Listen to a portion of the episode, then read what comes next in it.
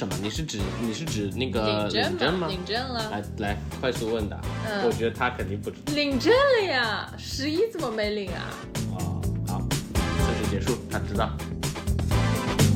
然后突然就从旁边的角落里或者那个店里涌出来了大概十几个黑人，就把我们两个围住了。那时候还是觉得非常的惊险刺激。当时就是当门关上的那一刻，当他手上的手上拿着他掉下的茶壶的时候，那种无助的眼神，我们都觉得非常的这个无奈。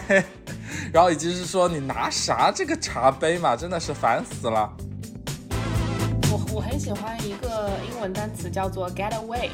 就是我觉得它很能代表就是一些这个短途旅行的这个。就是从你本身的这个生活中抽离出去，你 get away from 就是你的正常的生活。嗯，就是你把你抽离出现在待的地方，然后去体验另外一个国家、另外一个民族，或者哪怕只是另外一个城市的人的生活，感觉也是比较新奇的。就是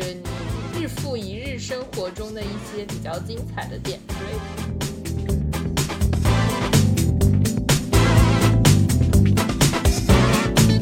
各位听众及观众朋友们，大家好，欢迎来到立马豆频道。这是一档上海 lockdown 期间催生的栏目，由五位从毕业开始有交集的头部 FMCG 的 MT 组成的闲谈节目，聊聊我们毕业五年、成长五年、社畜五年、互漂 N 年的经验，希望能够治愈到耳机另一头的你。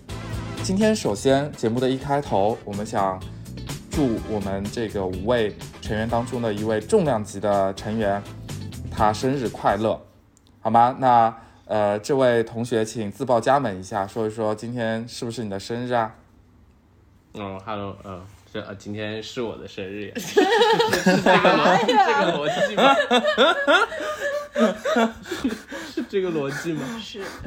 是。那大家听过啊？往期的节目当中，在有一期我们的标题叫“图节”的节，那么今天真正来到了这个节日。那就是真正的他的这个生日这样的一个特殊的节日，对他来说也是在三十岁进入到三十岁之前的最后一个生日，想必他内心当中也非常的有一些想法。那我们请他先跟我们说两句好吗？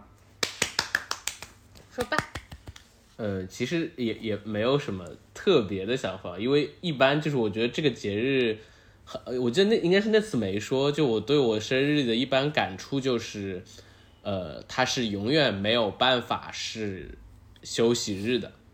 因为他在国庆的前两天。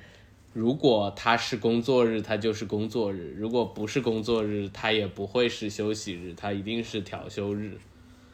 对，所以其实就是我对生日好像最大的感知就是，它可能永远是一个需要上课或者上班的这样的一个日子。对，然后。呃，今天也是吃到了两个蛋糕，呃，还有一个还没吃啊，就是严格上来说，对，所以还是呃比较开心的吧。我觉得，尤其是可能呃长大了以后，对于生日就感觉也额外的，可能这一天你的整个人会比较轻松一些吧，因为整体感觉还是一个啊有纪念性的一样的一个日子啊，主要感觉整个人还是比较开心的今天。也没有什么特别多说的，然后，呃，也说一个，呃，小愿望，也是希望我们的这个节目能够一直很好的这样录下去吧。对的，嗯，是，呃，也借您吉言，我也我们也希望这个节目能够长久的发展下去。然后从七十个粉丝已经是我们的一个 milestone 了，好吧？那我们下一个 milestone 就是一百个粉丝，好吧？那这个呃，在坐在你身边的这个是你的室友嘛？那我相信在这个世界上除了你之外，那他想对你说的话其实也非常非常的多。那呃，我不知道这位室友想对你身边的这一位呃有什么话想说吗？完了。好，没有。好，谢谢。那那个，谢谢你，谢谢你。没有没有，那个王总。呃。我想想，这也没有什么特别的，就是，呃，生日快乐，然后希望你之后，呃，每一天都能够有像今天一样类似的好心情吧。嗯，就是开心一点就好了，其他也没有什么。嗯好的，开心每一天，快乐大本营。那安娜呢？祝师傅生日快乐，身体健康，万事如意。好 OK，那呃，我也祝一下大 TJ 呃生日快乐，呃，也非常开心能够在这样的一个日子里面，可以跟你面这个虽然不是面对面，但是在云上跟你庆生，呃呃，我也非常的荣幸能够呃在这样一个小圈子里面，呃，见证你的这个啊、呃年岁的增长，好吗？好的，谢谢。谢谢你永远是我的这个呃呃楷模吧，好吧？因为就是在 你是不是要变楷模？因为就是在三十岁这个，因为其实我还是比较恐惧三十岁这个这个这个档次的，所以啊、你会楷模的点是，就是我永远比你大几岁，是吧？就是你会比他先进入对，三就十，是这个先进入逻辑，四十，对，就先进入是所以五十。一直哦，懂了 Yeah，，OK。懂了吧？对嗯，给我给我 set 一个好的 example，让我能够减少一些恐惧，好吧？那也是祝你生日快乐，敬你一杯，好吧？那这个没有酒，那就呃先这样。好，那这个第一个环节，第一个环节就这样结束了。那么呃，再次祝我们的寿星 TJ 生日快乐。好，那这期的节目呢，呃，我们想聊一聊记忆当中的目的地。因为其实我们这个节目一开始也是因为上海 lockdown 期间催生的这个栏目嘛，就像开头语说的一样，所以其实我们已经很久很久没有出境、没有出国去旅游了。那当然，在国内的一些旅游其实也很麻烦，需要经过很多的这个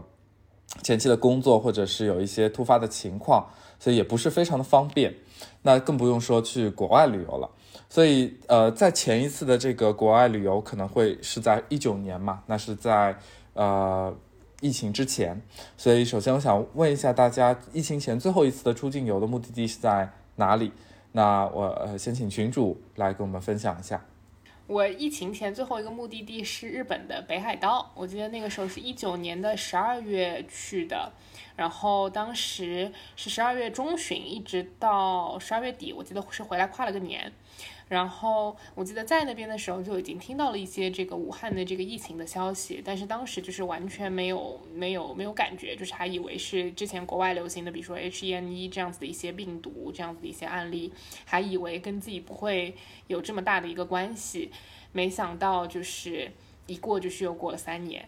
然后当时其实整个旅程还是非常愉快的，因为呃还去了那个札幌的啤酒厂，也是跟我们之前的这个经历很像嘛。然后还去了，还是我第一次在那边单板滑雪，我们是去了那个柳寿都。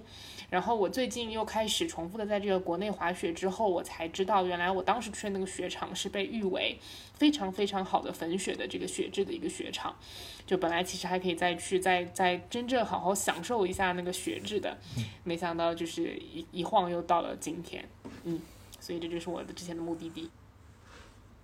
嗯，那我们的呃这个寿星呢？呃，我们也是那个日本是十一的时候对吧？嗯，十一。对，但是就是去的去了哪几个地方来着？我记得大阪去了 Universal Studio 就是大阪、东京还有京都。京都，嗯，对奈良，对，就是应该在，我也不知道地理可能不是很好，反正就是应该在那个圈子附近的那一块，对的。然后，呃，因为十一好像也没有去很多天，对吧？好像就是七天还是多少可？能加了加了个头尾，就差不对，多。所以整体感觉行程还是比较紧的，就感觉就是每个地方可能啊、呃走马观花的各种逛了一下，对，但整体也是说，呃，因为我们第一次去日本嘛，感觉是，所以整体感觉还是蛮好的。嗯，对，嗯，我就记得那个时候我们本来还说，因为玩下来觉得不错，然后还说以后要可以经常来，因为也比较方便。没有想到这个经常就是三年没有再出过国。嗯嗯，对的。你们那个时候是已经结婚了还是没有？What？这是什么？这是什么烂问题啊？提套近啊？你是指什么？你是指你是指那个领证吗？领证了。来来，快速问答。嗯我觉得他肯定不知道。领证了呀，十一怎么没领啊？哦，好，测试结束，他知道。嗯 OK，所以这是一个夫妻考验问题，耶、然后，呃，嗯，没有啊，这是一个夫妻默契考验嘛，对吗？TJ，我看你也是非常想知道。那对于我来说，我的最后一次出境游目的地，因为是一九年嘛，其实我是出过两次国，最后一次呃是去的，也是去的日本，呃，去的是呃冲绳。然后冲绳是一个很有意思的地方，那个地方，呃，很很就是属于比较热带的地方嘛。然后我之前也没有怎么去过这种地方，那次还去潜水了，那是我第一次试着去潜水，去挑战一些自己之前不敢挑战的东西。呃，所以我也觉得，嗯，那一次还是印象非常深刻的。那再一次前面我是去了一次欧洲，呃，我印象比较深刻的是我去的德国，找了我的一个德国的同学，呃，跟他一起在德国玩了几天，然后包括和我的一个大学同学在那边，呃，见了一下，呃，也是非常久，就在毕业之后就没有再见过的一个大学同学。当时我印象非常深刻的是，我们四四个人有一个小群，那时候他因为他不是上海的嘛，那那时候毕业的那一天，然后他就在群里面发了一一大段文字，主要的意思就是说，啊、非常感谢这四年的陪伴，那接下来的日子可能我们就不大容易能够相见了。呃，就类似于这样的一些话，就那个时候我还没有这样的感觉，就是那一刻我才感觉到哇，真的毕业了。就平时那些天天可以见的，然后觉得 take it for granted 的这种东西，到那一天他发的这一段话的时候，我就觉得 OK，嗯，确实是 it's time，就是就就就分别了嘛。那所以那一次我在德国见到他，我也觉得很开心。然后嗯，但是因为疫情，那次见完之后就再也没有再见过了，嗯，所以这是啊、我的疫情前那个一九年吧，就是一九年的两次出境的旅行。所以呃，大家其实，在各种出境游的这个经历当中，有没有特别印象深刻的一些事情可以跟各位分享的吗？因为其实我觉得大家应该呃已经去过了世界上的很多地方，那应一定也发生过很多有趣的事情。呃，先问问王总，看看，我觉得你是比较 international 的那种人。我我想想，我觉得一个印象比较深刻的事情就是当时去澳洲，然后去那个大堡礁，然后呃，就是一个也是在那边坐了直升飞机，然后在直升飞机上面俯瞰大堡礁，就是是。就当时你真的会觉得非常非常的震撼嘛。然后我觉得另一次比较震撼就是那个时候去呃美国那个大峡谷的时候，就是那种很呃，就因为一直生活在城市里面，就是非常难得会因为这些大自然的景观，就是你真的看到的时候，你就是完全被 shock 到，然后你就是完全也没有其他任何的念头，就是很纯粹的呃，因为眼前的景象，然后被震撼到，被感动到，嗯。然后，呃，澳洲大堡礁那一次还比较有趣的是，就是因为我当时是呃，我姐姐还有我舅舅妈一起嘛，然后我们就是除了白天浮潜之外，我们晚上是住在那个船坞上面，就是我们白天开出去，然后晚上就是住在那个海上面，然后所以晚上是可以看星星的。然后那个也是我第一次看的特别特别清楚，就是包括有一些什么星座啊什么的，就都可以看到。然后呃，感觉也是很神奇的经历。然后包括说早上起来，因为那片海没有什么人，就是早上起来去浮潜的时候，你就真的有一种拥有了整片海的感觉啊，看到了很多神奇的生物。嗯，就是嗯，觉得很久没有，就包括就就那之后，我也很久没有那么纯粹的和就是走这种自然风光的线嘛，就很多时候还是人文风光，就是人文景致，然后有很多人造的成分，所以呃，对于那次还印象比较深刻吧，也比较期待有下一次再去去哪一些就是纯粹的自然风光。嗯。感觉印象深刻的，感觉回忆起来也不叫深刻吧，感觉就是一些可能比较有趣的这种小画面。我记得有一些，比如说是，呃，我想一下，我是初中还是小学，我忘了，应该是初中吧。就是我有一个暑假，因为我爸妈都去了新西兰那边。应该等于是类似于老师的这种交换还是什么，所以我也被带过去了，相当于，然后在那他们那边应该是分四个 semester，所以我相当于相当于读了一个那边的 semester，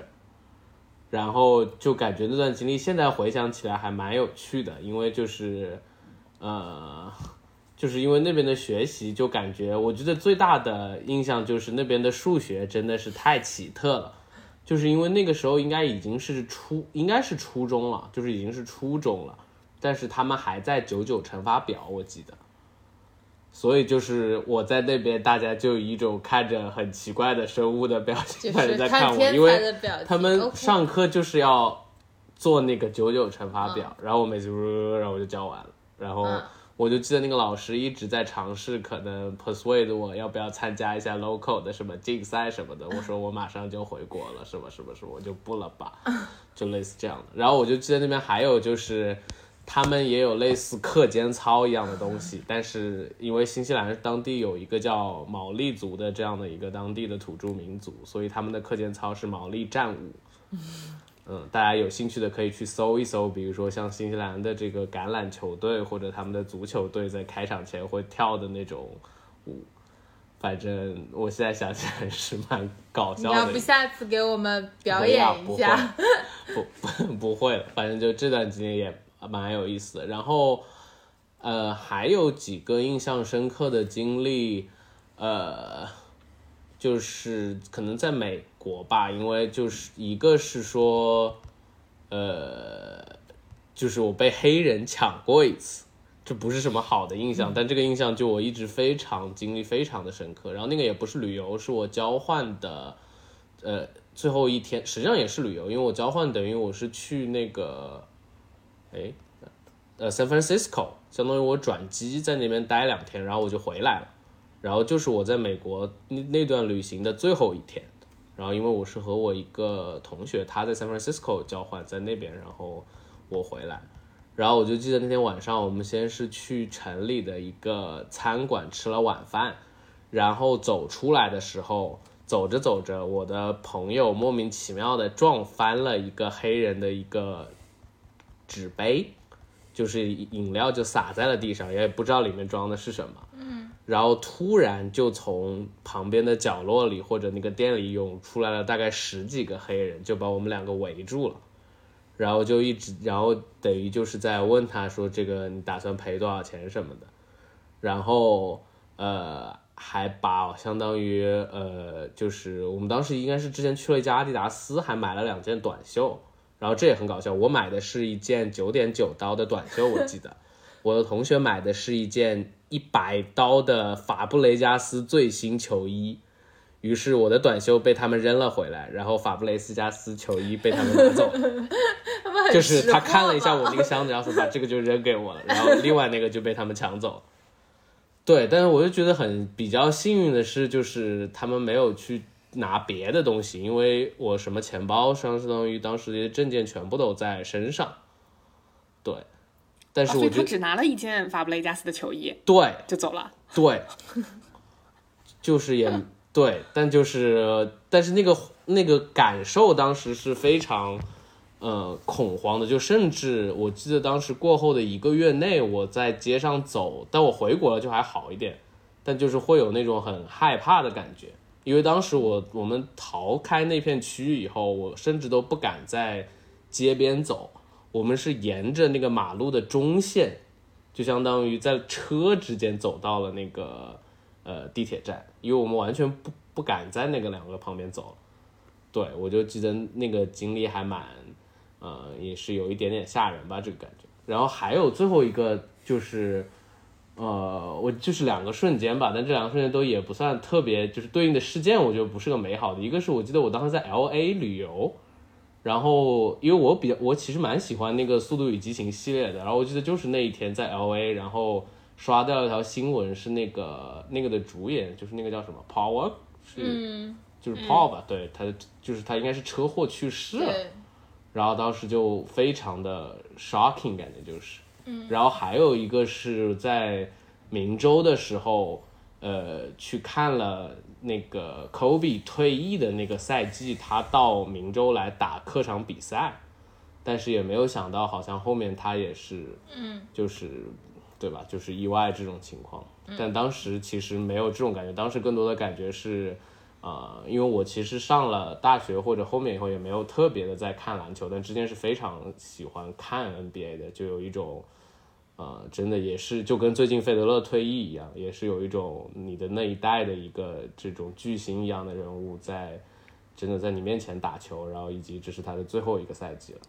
就当时那个感触也蛮深的，对，所以我的感觉都是一些这种比较碎片的记忆的东西吧，对。听得出来你很 sporty，然后这就是你的评论嘛？所以我逃出了那个街区是吗？然后呃，让我想到了之前看那个《花儿与少年》或者是《花样姐姐》里面最精彩的桥段，就是他们的护照丢了，然后去找护照或者是补办护照的这种经历。呃，但是你的这个经历更加的呃恐怖，呃，也算是不幸中的万幸吧，对吧？所以希望大家也不要再碰到这样的事情，这也其确实不是一件好事。那群主呢？我印象里面就是第一次出国，就是大概我十岁的时候去去去德国，然后刚落地法兰克福机场的时候，我就记得一件很好笑的事情，就是呃，好像是要去买买买冰棍吃还是什么的，然后当时就是因为刚刚换了换了人民币换成了欧元嘛，然后我就是直接拿了一张这个一百欧元的这个纸币去买了一个零点零五元零点零五欧的一个冰棍。然后，然后那个那个收银员就跟我说这个没法找，然后反正就是先去换了换成了小小额的纸币，然后再买的。这是我就是有有有印象以来的这个第一件这个入出境的一个事情。然后后面的话就是，如果说印象比较深刻的目的地，其实跟王总还是蛮类似的，就是感觉海岛这种这种目的地，还是会让你整个旅程整个心情非常非常不一样的一个目的地。就是我再回回过去看我之前的这些旅程，就是很少会有就是在一个地方待，比如说一个礼拜这样子的这种行程。那真的就是只有我在一五年底的时候，是已经算是就是北半球的冬天了嘛。然后我们是去到了那个夏威夷，就是靠近赤道的这个地方，然后度过了大概七天的一个假期。然后就是整个旅程没有任何的 agenda，你每天做的事情就是从酒店醒过来，然后去到大概两百米之外的海滩，然后就在那边瘫着，想去参加水上活动，然后想去喝一杯什么的都可以。就是感觉这样子的时光，就是真的后面就是基本上没有了。然后也是那那个时候，我就是，呃，也是就是我后来做了 Corona 之后，就是知道 Corona 代表整个海滩的生活意义之后，我就是再回想起那个时光，就会觉得真的非常非常的符合，就是 beach lifestyle 这件事情。所以就是印象深刻的基本上就是这两个。嗯非常的怎么讲呢？就是 lifestyle 的感觉，呃，非常符合群主的这个气质。对于我来说，对于我来说，印象比较深刻的是，呃，我在哥本哈根，然后跟呃一群女生，二十几个女生，嗯，然后要素察觉，我要，然后我要带他们从哥本哈根坐坐火车去瑞典，然后呢，有一个女生，呃，因为要下去拿杯子，然后我们都已经上车了，然后她的行李、她所有的东西、她的手机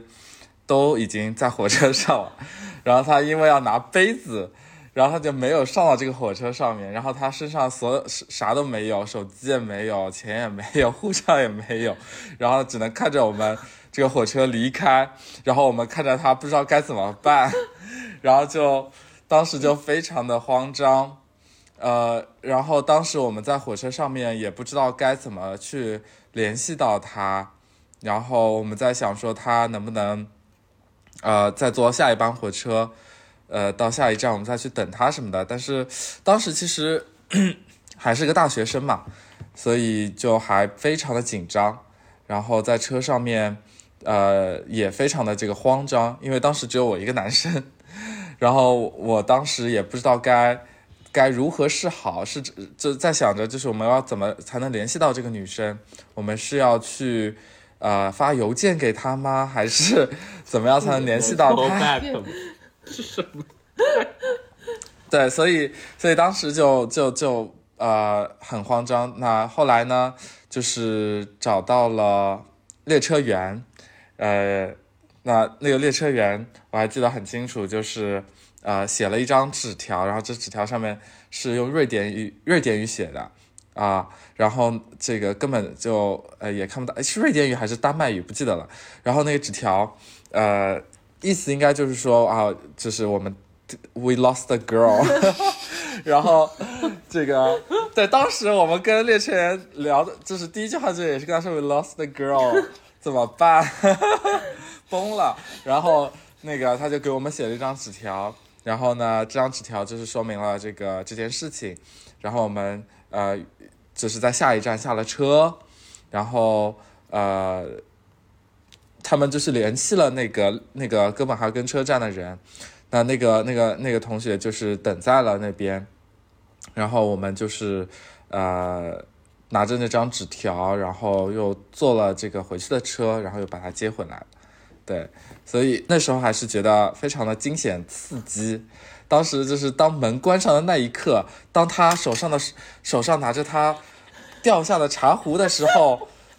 那种无助的眼神，我们都觉得非常的这个无奈。然后以及是说你拿啥这个茶杯嘛，真的是烦死了。不是我没懂，这个茶杯怎么会在车下呢？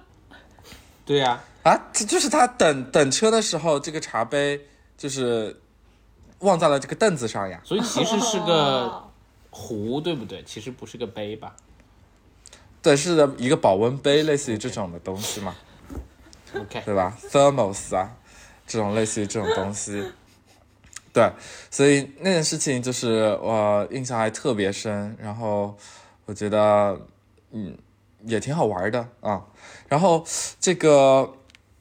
说了这么多啊，就是想问一下大家，就是呃憋了这么久，可能如果当这个国境开放再次开放，那你们最想去的一个目的地是哪里？群主。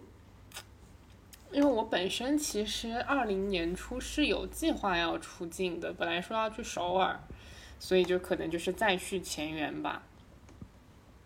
嗯。呃，卷王夫妇呢？新西兰吧，你们的蜜月之旅又是新西兰，对，已经满了，已经满了，就是可以再办一次新西兰签证。OK，哎，我可以 join 吗？美签二五年到期，是不是有机会啊？有可能，但你护照是新的吗？护照好像是新的，护照好像在每天每天之前半年才到期，所以还有机会。那还是有机会。我们俩护照都过期好久了。嗯，那我的话就是我想再去一次瑞典。嗯，掉一个保温杯吗？这次我我这次不会再带这种这样子的人了。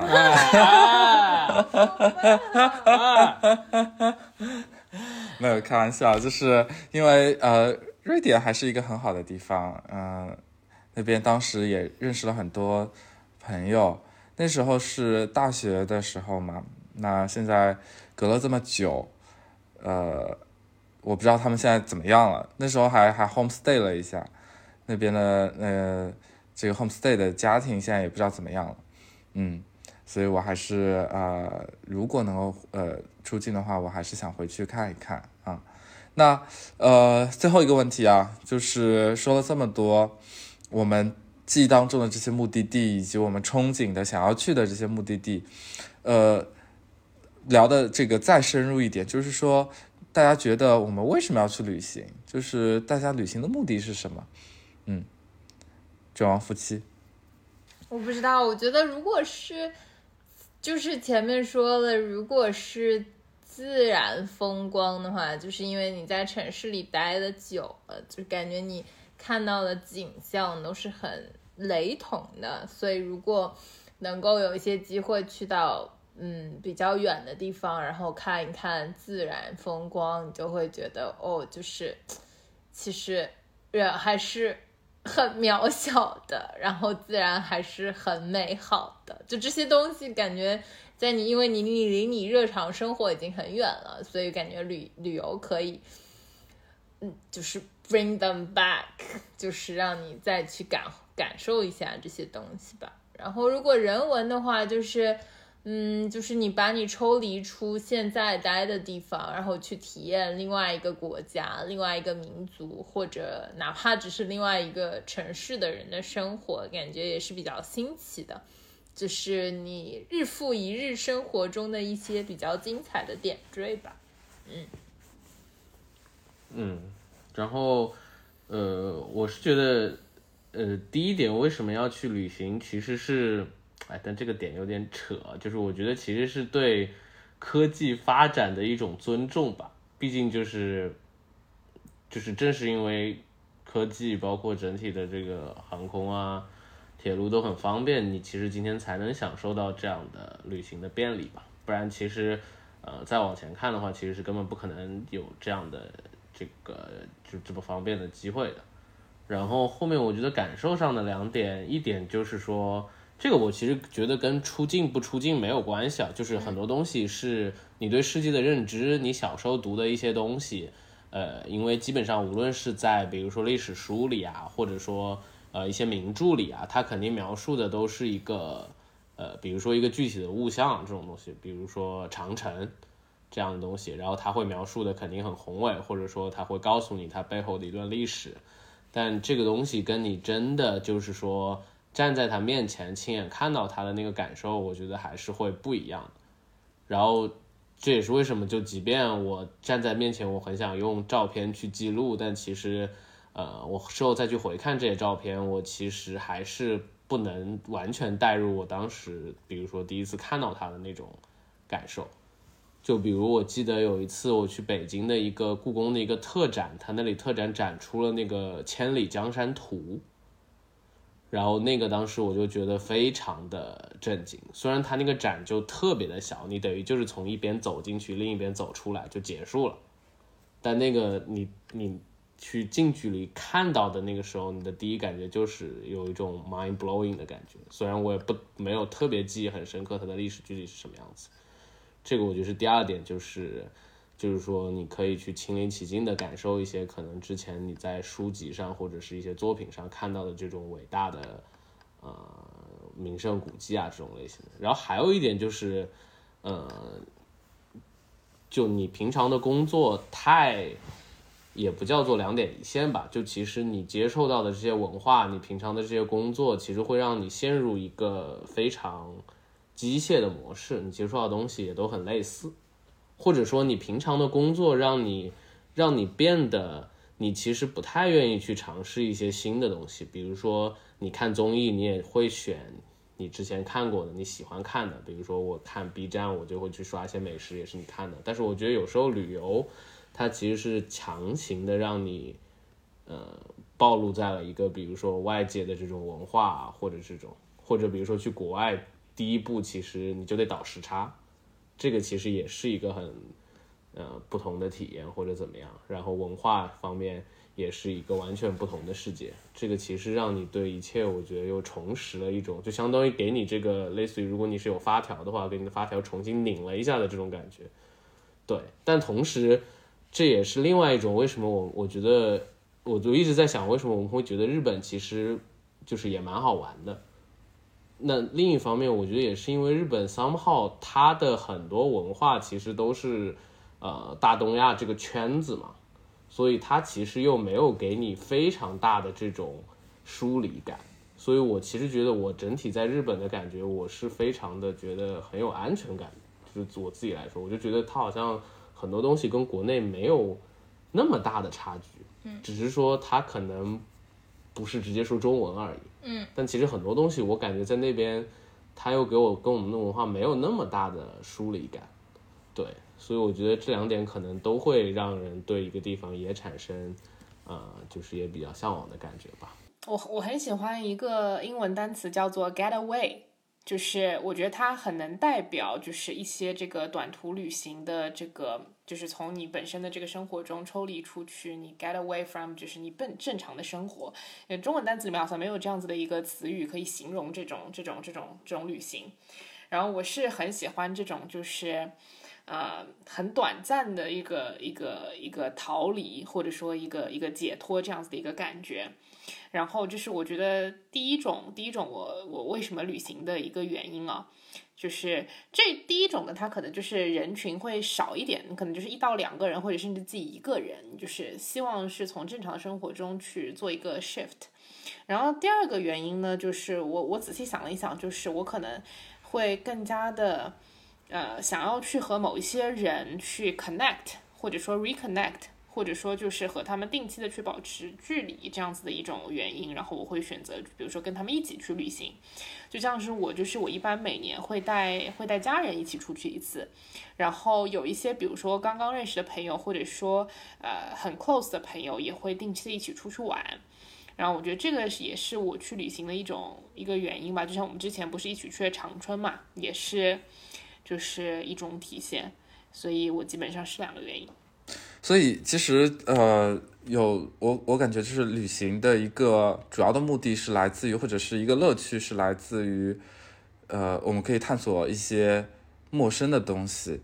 呃，我们去到一个陌生的地方，然后见到一些陌生的人，然后去抽离从熟悉的一个环境里面暂时的抽离出去，去重新体验这些陌生的东西，这是可能一个。呃，比较比较有意思的一个一个点。